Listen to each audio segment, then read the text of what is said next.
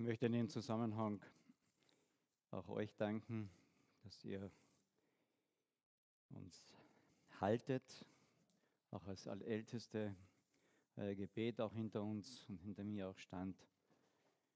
Ähm, Ältester sein ist eine schön schwere Aufgabe. Die Betonung ist immer wieder unterschiedlich, schön oder schwer. Und ich möchte euch bitten als Gemeinde hinter den Ältesten zu stehen, weiter im Gebet, ähm, den Kontakt, den Austausch mit ihnen zu pflegen. Die Rückmeldungen sind für Älteste sehr wichtig. Und sie achten und sie zu ehren, sind von Gott eingesetzt. Ähm, ich denke, die Atmosphäre in einer Gemeinde steht und fällt ganz stark damit, wie die Gemeinde hinter ihrer Leitung steht. Sehr kritisch oder sehr ermutigend. Sehr mit einer Achtung oder doch niedermachend. Wie stehen wir hinter unseren Ältesten.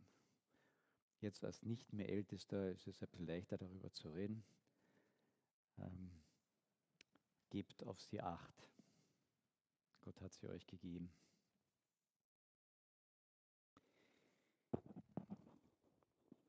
Ich habe mir vorgenommen, eine Bitte hier noch auszusprechen. Ich weiß nicht, ob sie verstanden wird. Ähm,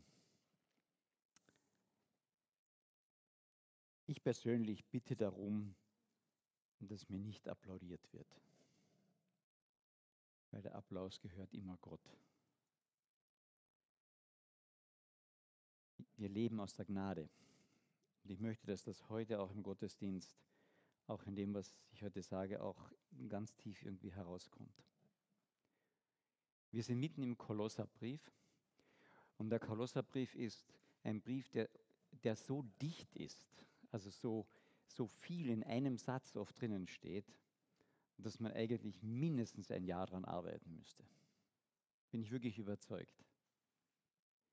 Das heißt, wir können nur drinnen Streifen, Streiflichter machen. Ähm, was mir wichtig ist, ist immer wieder, dass wir Zusammenhänge sehen, um, um uns darin auch spiegeln und sehen zu können für den Alltag. Und dass wir die, die kleinen Zusammenhänge eines Briefes, eines Propheten, eines Abschnittes sehen, aber auch immer wieder den großen Zusammenhang. Und der kleine Zusammenhang in einem Abschnitt in der Bibel ist normalerweise irgendein ein Thema, eine Problematik, eine, ähm, ein Grundlagenthema, was dort ausgebreitet wird. Das ist der Abschnittsüberblick. Aber der große, der große Zusammenhang ist immer Jesus Christus in der Bibel. Immer. Wenn der nicht Zentrum bleibt und ist, dann predigen wir und dann reden wir und dann singen wir am Zentrum vorbei. Und der Kolosserbrief ist da spitze drinnen. Absolut spitze.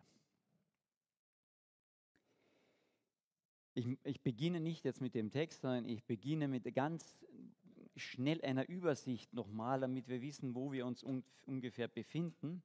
Und deswegen, ich bin ein visueller Typ einfach. Ich bin halt von meinem ersten Beruf Techniker, deswegen tue ich mir leichter, mit Dingen vorzustellen. Und die Situation bei den Kolossern war,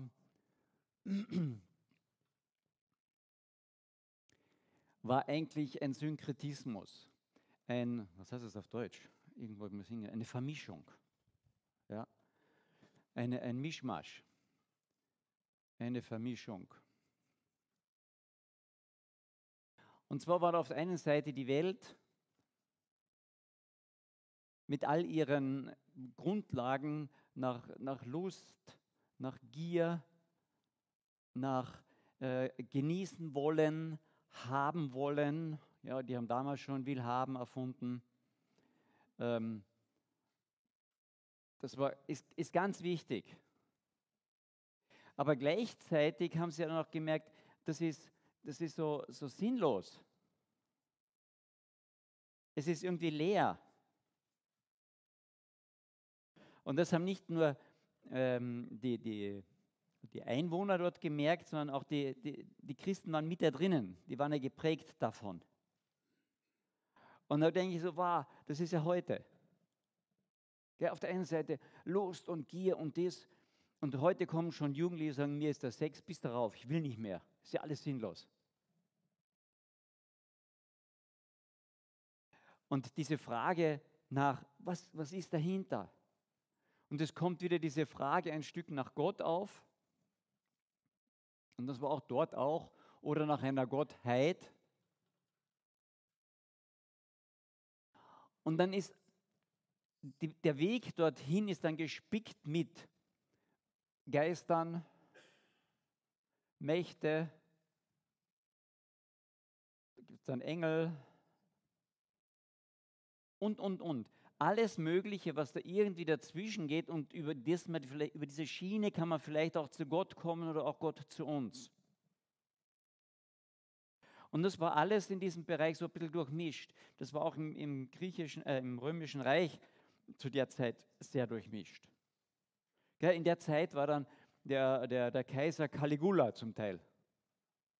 Nur genust und nur nach außen hin und so weiter. Das ist die eine Seite. Und die andere Seite war dann, boah, wir haben alles erreicht und, und, und sind leer. Also toben wir uns noch irgendwie aus. Oder wir probieren noch irgendwie mit Gottheit, mit Mächten, mit mm, abnehmenden und zunehmenden Mond, mit Klopfen auf Holz und mit Talisman oder Kreuz um den Hals, was auch immer, irgendwie werden wir da auch noch mit dieser Gottheit zurechtkommen. Das war die Situation. Und da drinnen, vielleicht noch ganz, ganz schnell zur Ergänzung, war das Judentum drinnen auch. Die gab es ja in, in jeder größeren Stadt auch. Und die, die Christenheit hat sich immer da ganz stark angelehnt, die die Christen geworden sind. Die, das ist ja ihr Ursprung, ja, das Alte Testament. Und die Juden hatten immer als Antwort auf diese Situation, wir haben Gesetz und Ordnung. Ja, jetzt. Gesetz und Ordnung um hier die Sinnlosigkeit ein Stück zu füllen. Und wir haben ja auch unseren Gott Jahwe. Also wir sind eigentlich die Antwort auf alles. Und jetzt waren die Christen in diesem Konglomerat ein Stück drinnen. Und wir sind immer geprägt von unserem Umfeld, von unserer Herkunft, von unseren theologischen Überzeugungen und so weiter. Und wenn wir das aufs Heute beziehen, denke ich manchmal, wir Christen stehen hier drunter und sagen, wir haben die Antwort auf das und wir haben den. Wow. Und in diese Situation hinein beschreibt der Paulus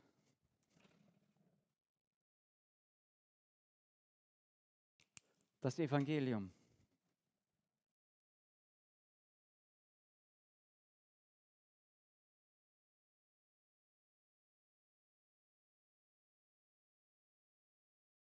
Evangelium. Um. Das Evangelium.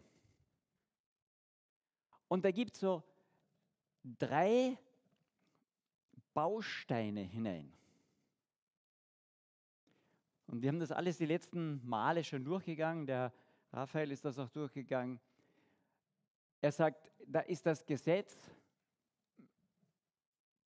das erfüllt werden muss, und das, da war der Tod da. Todesstrafe. Dann ist aber auch die Auferstehung.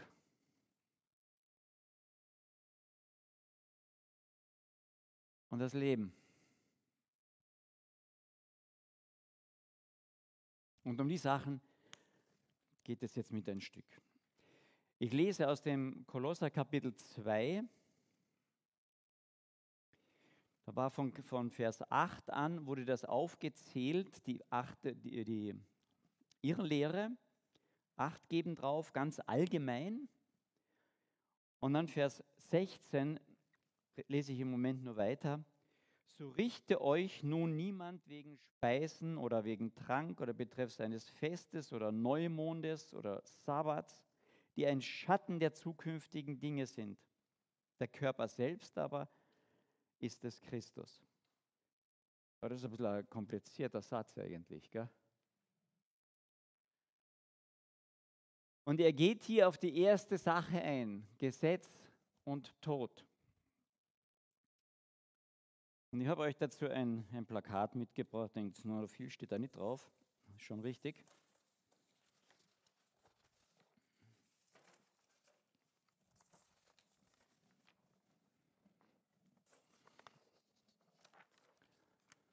Steht nämlich nur drauf, das ist, ich bin schuldig. Das ist unser Schuldbrief. Und wenn ich nur das erste Gebot hernehme, nur das erste Gebot, dann merke ich, alle anderen Gebote sind dort enthalten. Oder nicht? Ich bin der Herr, dein Gott, du sollst keine anderen Götter haben neben mir. Wie sieht das aus mit, na, das muss ich auch noch haben? Das ist mir aber wichtiger jetzt als, als Gott. Jede Sünde können wir zurückführen auf diese Sache. Das ist mir im Moment wichtiger als Gott. Jede Sünde. Ich bin der Herr, dein Gott, du sollst keine anderen Götter haben neben mir. Und jetzt könnte ich hier diese Liste, wow, beschreiben. Erstens, zweitens, drittens, viertens, fünftens, sechstens. Ja? Da bin ich nicht mal bei den anderen Geboten. Ich weiß nicht, wie es euch geht. War dir in deinem Leben schon mal was wichtiger als Gott? Hm. Die meisten schmunzeln, anderen sagen ja, die anderen möchte ich nicht so genau nachdenken. Denke an irgendeine Sünde, die du gemacht hast. Und wenn du es auseinanderklaufst, wirst du merken, da war mir etwas wichtiger als Gott. Oder da ist mir immer noch etwas wichtiger als Gott. Das erste Gebot. Und Gott sagt, ich bin ein gerechter Gott. Ich, ich lasse nicht krummes, mache ich nicht einfach grad. Ich bin gerecht. Und ich möchte hier wieder mal den Zusammenhang ein bisschen herstellen vom Alten Testament zum Neuen Testament hin. Wir haben im, im Jesaja da einen tollen tolle Aussage. Da heißt es im Jesaja Kapitel 40, heißt es, Tröstet, tröstet mein Volk, spricht euer Gott. Redet zum Herzen Jerusalems und ruft ihm zu, dass sein Frondienst, sein Sklavendienst vollendet, fertig ist. Dass seine Schuld abgetragen ist, denn es hat von der Hand des Herrn das Doppelte empfangen für alle seine Schuld die muss ich ein bisschen in das Hebräische auch hineingehen. Das heißt eigentlich, es hat von dem Herrn eine Doppelung erfahren bezüglich der Schuld. Und das war das, was im Alten Testament war. Wenn jemand schuldig war, dann wurde der Schuldbrief auf seine Tür gehängt mit allen Schulden drauf. Und jeder, der vorbeigekommen ist, der hat das gesehen. Das war klar, war schuldig. Der war dem und dem das Schuld. Und jetzt konnte derjenige oder jeder andere auch Schuld ihm helfen, Schuld zu bezahlen. Und wenn die Schuld bezahlt war, dann kam der Schuldherr, sagt, es ist alles bezahlt, und hat diesen Schuldbrief doppelt gefalten.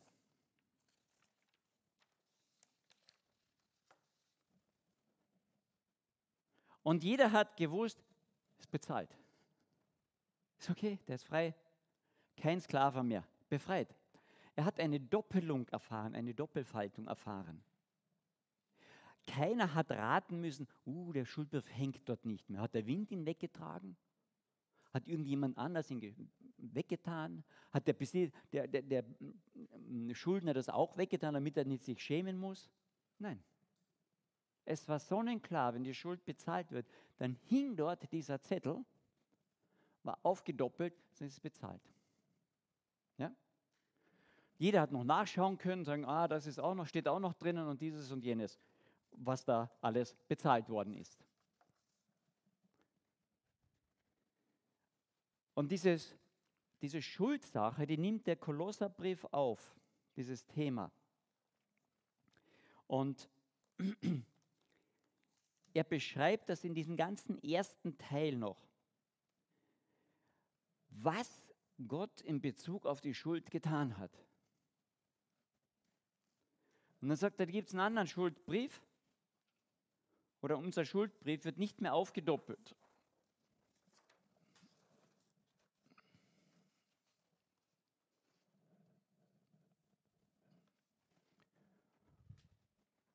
Sondern unser Schuldbrief wird ans Kreuz gehängt.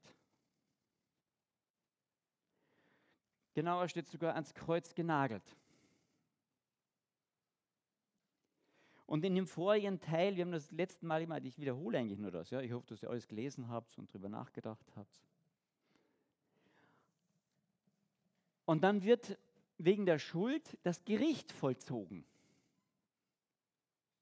Und für die Sünde ist das Gericht der Tod. Und es wird nicht an uns vollzogen, sondern es wird an Jesus Christus vollzogen. Puh. Wirklich. Puh. Und dann steht etwas anderes noch hier. Dann wird gelöscht. Da wird nicht jetzt aufgedoppelt, im Alten Testament zu zeigen, es ist bezahlt, sondern es wird gesagt, es ist bezahlt und es ist gelöscht. Und das Wort hier ist wirklich gelöscht. Weggewischt. Deswegen steht da ein Schuldbrief, da ist nichts mehr drauf. Ja, das ist mein Schuldbrief da vorne. Und jetzt sagst du, ja, aber wenn ich wieder sündige, dann musst du den Schuldbrief eben runterholen und wieder das draufschreiben und wieder draufhängen. Und der Kolosserbrief sagt, nein, ich kann immer zum Kreuz gehen, was Neues draufschreiben. Aber in dem Moment, wo ich es draufschreibe, ist es nicht mehr da. Das ist das Bild. Ich muss nicht mehr warten, bis jemand die Schuld bezahlt. Und das Großartige ist, ich freue mich, dass das Neue Testament ist in Griechisch geschrieben. Und Griechisch ist von der Sprache sehr ein, viel eindeutiger wie Hebräisch. Hebräisch ist, ist viel, vielschichtig, aber Griechisch ist so, so zack, zack.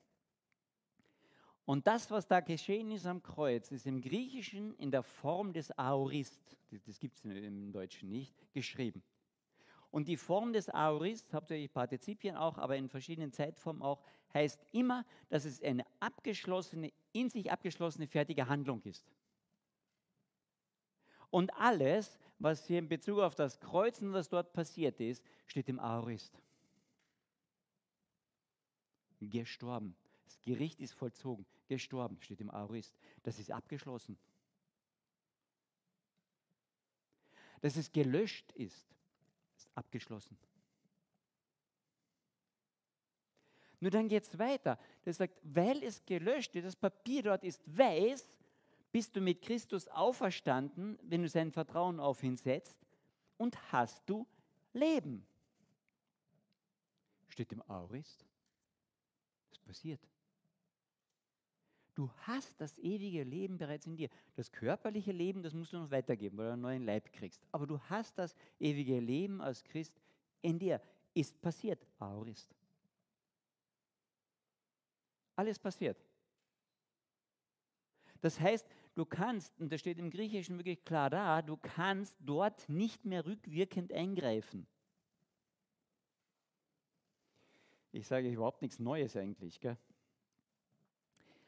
Der Tod, die, die, die, der Richterspruch ist vollendet, ist durchgeführt, ist vollzogen worden, fertig. Es ist weggewischt worden, deine Schuld, der Schuldbrief ist nicht mehr gegen dich, fertig, Aurist, kann nichts mehr dagegen tun. und die Auferstehung ist passiert und du kriegst neues Leben, ist fertig. Gibt nichts mehr zu tun für uns, oder?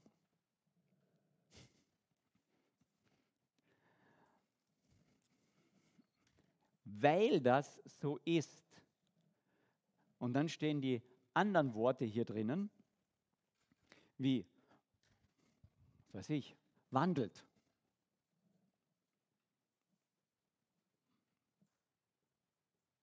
Sagt Dank. Tut. Suchet. Das, was oben ist und so weiter. Es gibt schon Dinge zu tun. Nur, diese Dinge hier haben keinerlei Einfluss mehr auf das hier. Ich kann in die Aoristform nicht eingreifen. Geht nicht. Und jetzt war die Verführung. Jetzt lese ich noch mal diesen ganzen Abschnitt weiter.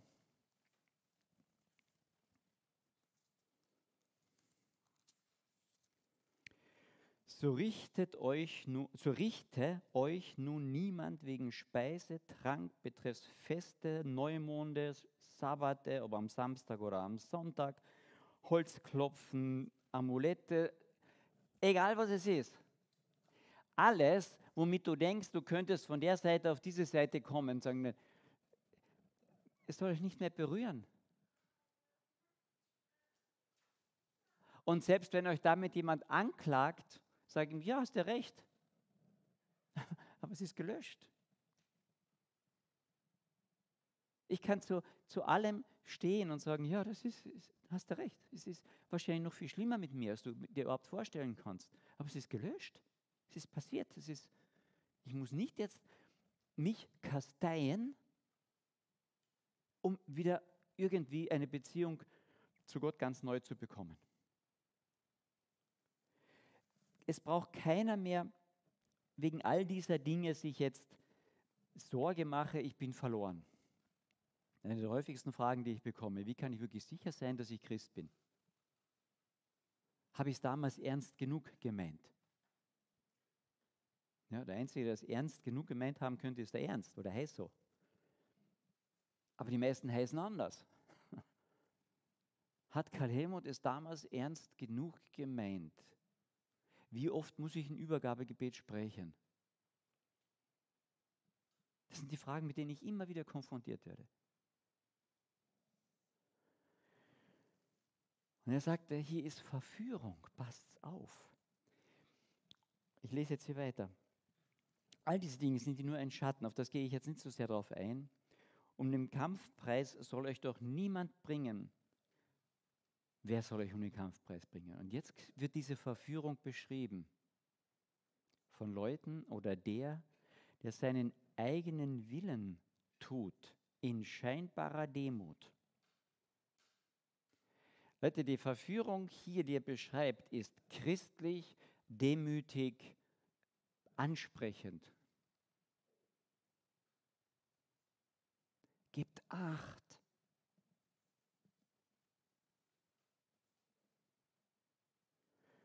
in scheinbarer Demut und in Anbetung.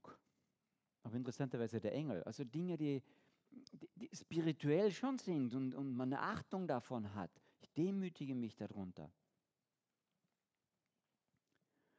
Gebt acht, der auf das eingeht, was er in eigenen Visionen, Vorstellungen gesehen hat, der grundlos, ohne Fundament aufgeblasen, sich was anmaßt von der Gesinnung her, aber von der Gesinnung her fleischlich. Es geht um ihn. Und denken wir nicht, dass das an uns so vorbeigeht. Ich komme aus einem Beruf, ja, im sozialen Bereich, im psychosozialen Bereich. Da haben wir ein Wort dafür, das ist klassisch, das ist super das Helfersyndrom. Ja, ein paar von uns kennen das auch. Und wenn ich dem Helfersyndrom ganz tief auf die Spur gehe, dann komme ich meistens drauf, ich tue das und ich mache das. damit mein Leben Sinn hat. Es geht um mich. Damit ich eine gewisse Anerkennung habe oder damit die anderen merken, ich bin wichtig in dieser Welt. Habt ihr das schon mal irgendwie gehabt? Das, das, Bedürfnis, ich bin, doch, ich bin doch wichtig in dieser Welt. Ich will ja nicht sinnlos hier sein. Aber der Paulus schreibt hier, passt auf, hier ist ganz feine Verführung drinnen. Weil es geht um das eigene Fleisch. Und dann geht es weiter. Und eben nicht festhält das Haupt. Das Zentrum, das große Thema der Bibel ist das Haupt, ist das Zentrum, ist Jesus Christus. Wenn das erste Gebot, ich bin der Herr, dein Gott, zurückfällt auf mich, du kannst das, du machst das schon, du bist doch wichtig. Achtung. Ich habe es nicht gesagt, dass wir unwichtig sind oder nichts können in dem Sinne, sondern ich habe gesagt, das Zentrum muss Zentrum bleiben und es verschiebt sich ganz schnell und ganz leicht und manchmal ist es auch sehr unterschwellig, kommt so herein. Je älter ich werde, desto mehr merke ich an dem Punkt, boah, das ist so gemischt. So schnell geht es um mich. Und nicht das Haupt festhält, von dem aus der ganze Leib durch die Gelenke und Bänder Unterstützung und Zusammenfügung erfahren. Das Wachstum gottgemäß sozusagen wächst und nicht menschgemäß. Es geht nicht um meine Meinung hier vorne, sondern es geht, es geht um Christus. Und dann geht er wieder darauf ein und sagt, wenn ihr doch mit Christus den Elementen der Welt gestorben seid, und die Elemente sind Grundbausteine. Und so ist es halt, es kann auch mit Bausteinen übersetzt werden. Wenn ihr die Grundbausteine der Welt wählt, habt ihr einen falschen Grund. Die klingen zwar sehr gut manchmal, gerade in der Psychologie, Pädagogik und so weiter. Aber der Grundbaustein, der Eckbaustein, es ist Jesus Christus. Und er sagt so, passt auf diese Verführung auf. Die Lösung der Verführung ist nicht, dass ich alles schwarz an die Wand male, sondern die Lösung der Verführung, dass ich durchkomme, ist, dass ich auf den Eckstein schaue auf die richtige Grundlage, auf Jesus Christus mich konzentriere. Und damit fängt er den Kolosserbrief an. Die Größe und das Werk Jesu Christi. Er stellt Jesus Christus total in den Mittelpunkt.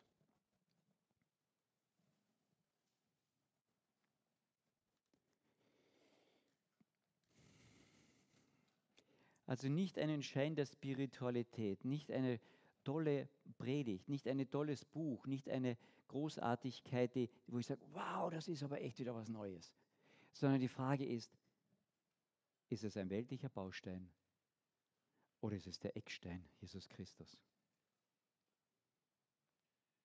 Das ist so wichtig. Wenn ich die Frage bekomme, ja, woher weiß ich denn, dass ich Christ bin? Ich habe das Gefühl öfters nicht. Stell dir vor, ich habe manchmal, als Ältester, auch als Ältester, ja, nach dem sowieso nicht, als Ältester manchmal das Gefühl gehabt, bin ich überhaupt Christ? Ich habe die Frage manchmal. Absolut. Aber ich weiß, dass ich mit der Frage nicht sage, oh, bin ich Christ oder nicht, mein Gefühl ist nicht schon. Und dann frage ich meine Frau, bin ich Christ oder bin ich nicht Christ? Aber meine Frau ist ein Baustein dieser Welt.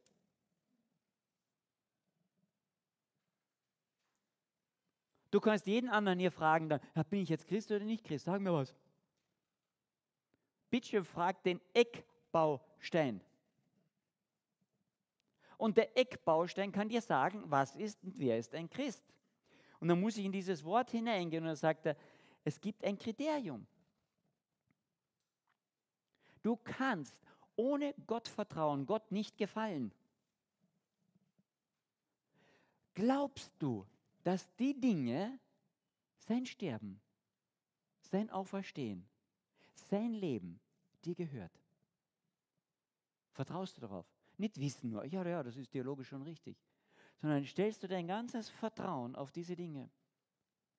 Glaubst du, dass er dein Leben, deine Vergebung, deinen Tod ist? Und wenn du von Herzen sagst, ja doch, das glaube ich schon, aber ist das alles? Dann sagt Gott, ja. Wenn du glauben kannst, dann ist dies schon ein Geschenk an dich durch meinen Geist. Das hast du annehmen können, aber es ist mein Geschenk an dich. Und wenn du sagst, doch, da vertraue ich drauf, dann bist du Christ. Nicht, wenn du ein nettes Gefühl hast oder nicht ein nettes Gefühl hast. Sondern der Eckstein sagt, setz dich auf mich drauf, ich bin dein Leben, ich bin dein Sterben, ich bin deine Auferstehung, ich bin dein Reinemacher. Vertraust du darauf? Du sagst, ja, dann bist du Christ. Erwarte nicht ein spirituelles noch einmal gutes Erleben und noch einmal erleben. Und ich muss ein noch einmal Übergabegebet sprechen. Kennt ihr ein Übergabegebet in der Bibel?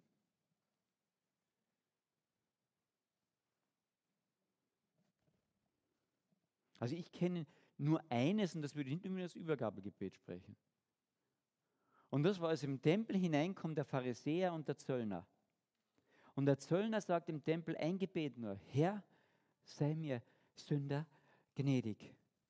Ich muss mein ganzes Vertrauen auf dich setzen. Und Jesus sagt, der ist gerechtfertigt hinausgegangen. Mal war das ein toll, hochtheologisch formuliertes Gebet. Gell? Es gibt ein zweites noch, und das war am Kreuz. Da sagt der Schächer, Herr, gedenke an mich, wenn du in dein Reich gehst. Ich, ich, ich, ich habe nichts mehr, ich kann nur mein Vertrauen auf dich setzen. Und Jesus sagt, heute noch werde ich dich dort empfangen. Boah, ich kann mir vorstellen, ein paar Stunden später nehmen wir jetzt was sich in die Arme. nur das Vertrauen auf ihn gesetzt. Und Gott schenkt ihm dieses Vertrauen. Er nimmt das Vertrauen an, setzt es auf ihn. Vertraust du darauf, dass das daran hängt, dass das passiert ist für dich und dass er auferstanden ist, dass das Kreuz leer ist, dass du sein Leben bekommst? Super. Und dann darf ich in dieser tiefen, nicht Lustigkeit, sondern Freude, von dem, dass ich das habe. Und dass das im Aorist steht und ich dort nicht eingreifen kann. Es ist passiert für mich. Darf ich aus dieser Freude heraus mich nach ihm ausstrecken.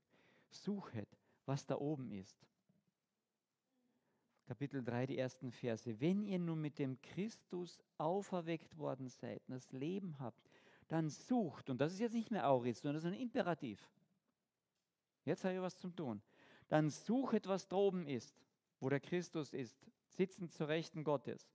Sinnet, wieder ein Imperativ, sind auf das, was droben ist, nicht auf das, was auf der Erde ist.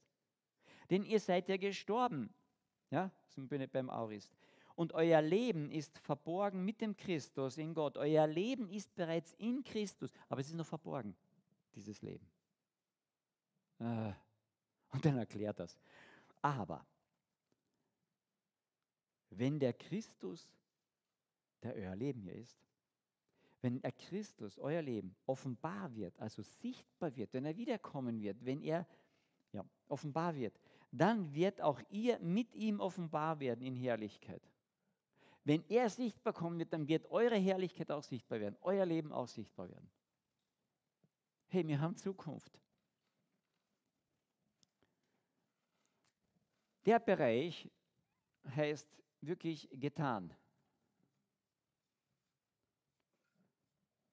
Da, da, kann ich nicht mehr eingreifen und lasst euch hier nicht verführen. Ich kann zu meiner Rettung nichts tun. Null. Da muss jemand anders total einspringen. Bis hin, dass er mir den Glauben anbietet und sagt, ich schenke dir das Vertrauen, dass du das glauben kannst. Und sagst, ja, ich kann es glauben. Und in dem Moment, wo du sagst, ja, das kann ich glauben, bist du gerettet. Bist du Christ. Aber du kannst nichts dazu beitragen, es ist Aurist, vorbei.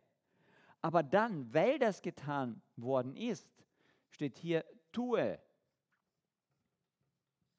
Ich kann jetzt was tun, aber immer im Fokus auf Jesus Christus und nicht auf mich. Und die Verführung geht in beide Richtungen. Ah, du musst noch ein bisschen was beitragen.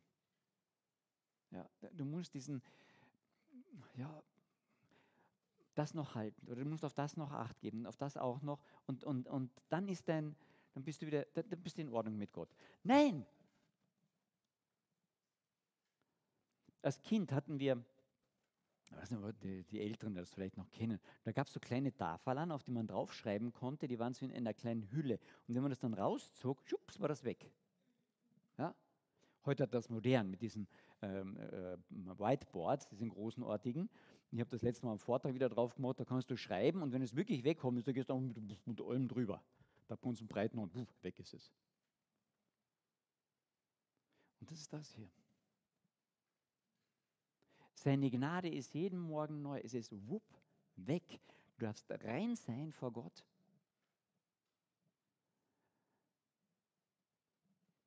Freuen wir uns ein bisschen drüber? Ein bisschen schon, gell? Wenn Jesus jetzt hier wiederkommt, weißt du, wir sagen dann manchmal, oh, bitte jetzt nicht, das sind noch so Sachen, die sind nicht ausgeräumt, das ist noch nicht in Ordnung. Herr, sag mir bitte, wenn du wiederkommst, damit ich frühzeitig alles in Ordnung bringen kann. Hey, was willst du noch in Ordnung bringen?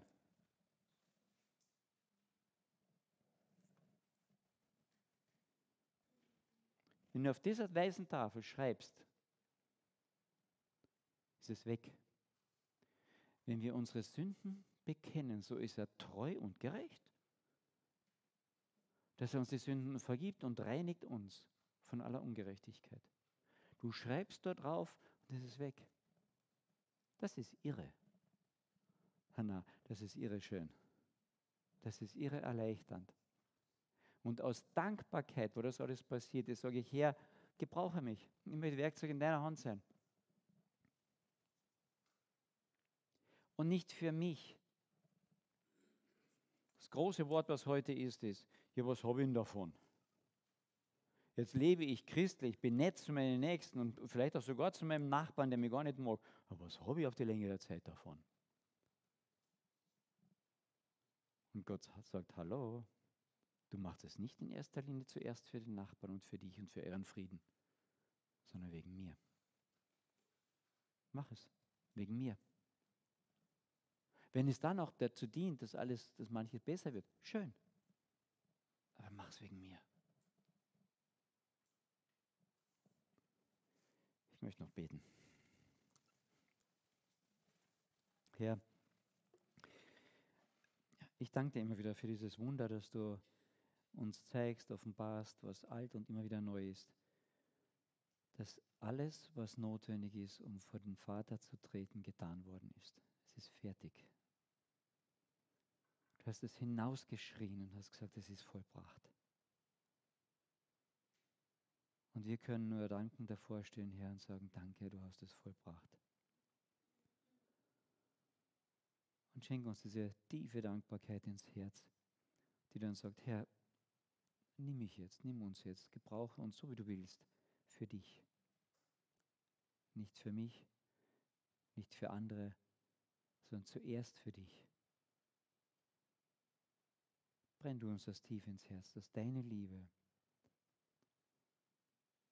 unsere Liebe immer wieder an, anzündet, zu dir hin als allererstes und dann zu unserem Nächsten. Danke, dass wir dich anbeten dürfen. Als unseren Gott, als unseren Vater, als unseren Retter, als unseren lebendigen Herrn. Amén.